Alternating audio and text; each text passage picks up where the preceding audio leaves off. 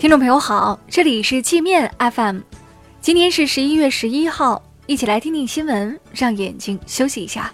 首先，我们来关注国内方面的消息。据中央气象台预报，未来三天，我国大部分地区将迎来新一轮降温，北京降温八摄氏度左右，长江中下游及其以北地区将降温六到十摄氏度，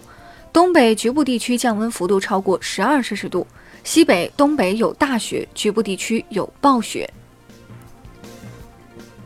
工信部将从十二月一号起实施携号转网服务管理规定，要求电信业务经营者不得干扰用户自由选择，不得采取拦截、限制等技术手段影响携号转网用户的通信服务质量。国务院决定明年开展第七次全国人口普查，这次普查既要查人，也要查房。人口普查领导小组有关负责人说，查房的目的主要是为了摸清全国人民的总体居住状况。今年双十一，天猫开场仅一个小时零三分五十九秒，成交量就突破了一千亿，目前已超过两千亿。剁手党们对交易数据增长的贡献还在持续。有美国经济分析师说，双十一的火爆不仅证明了中国电商巨头的健康状况。也反映了中国经济的整体发展势头。王思聪未在法定期限内执行法院生效判决，被限制乘坐飞机、住高级酒店等高消费。王思聪名下普思投资称，事件起因是熊猫 TV 直播平台倒闭引发的投资纠纷，普思投资正在全力解决问题。重庆全面取缔该市 P2P 业务。当地金管局说，重庆所有金融机构的 P2P 网贷业务均未经过相关部门审批或备案。此次取缔不会影响已签订借贷合同当事人的权利义务。深圳调整豪宅税征收标准，从今天起，容积率在1.0以上、单套建筑面积在144平方米以下的房子均被界定为普通住宅，满两年可免征增值税。深圳住建局说，这是为了落实减税降负政策。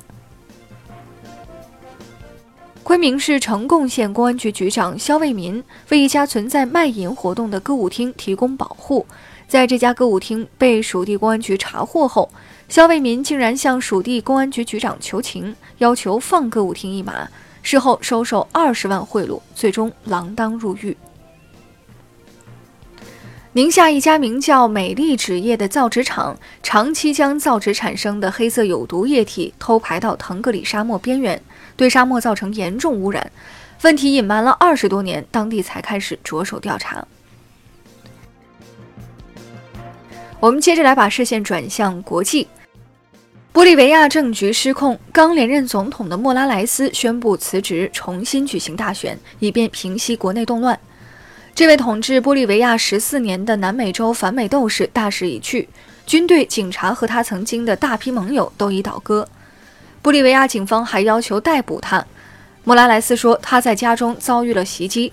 墨西哥表态愿意为莫拉莱斯提供政治庇护。俄罗斯一家电视台邀请他去当主持人。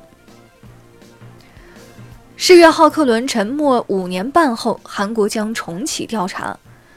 二零一四年，世越号客轮在韩国全罗南道附近水域沉没，造成三百零四人丧生，遇难者大部分是学生。事件发生后，有消息称韩国海警当时并未积极施救，一些官员为逃避责任，还伪造数据，隐瞒死亡人数。俄罗斯著名军事历史学家索科洛夫被曝杀害二十四岁的学生情人后，将其肢解并抛尸。索科洛夫是俄罗斯研究拿破仑战争的顶尖专家，曾和多名学生传出过风流韵事，并被指控有家暴史。英国第二大钢铁企业英国钢铁股份有限公司将被中国河北敬业集团以七千万英镑的价格收购，约合人民币六亿两千七百万。英钢曾是英国最大的钢铁厂，受原料价格上涨等多重因素影响，于今年五月破产。俄罗斯一名消防队长故意放火焚烧村民房屋，连续在夜间作案五起。这名二十六岁的消防队长称，他这样干的目的是为了测试队员的应变能力，但当地人认为这家伙故意烧房子是为了获得更多的消防资金。美国一男子因捅破特朗普宝宝气球被控破坏重罪，关进监狱。几个月前，特朗普访问英国时，一个英国妇女也因用小刀扎破了特朗普宝宝气球，被该国警方逮捕。那好了，以上就是今天节目的全部内容了，感谢您的收听。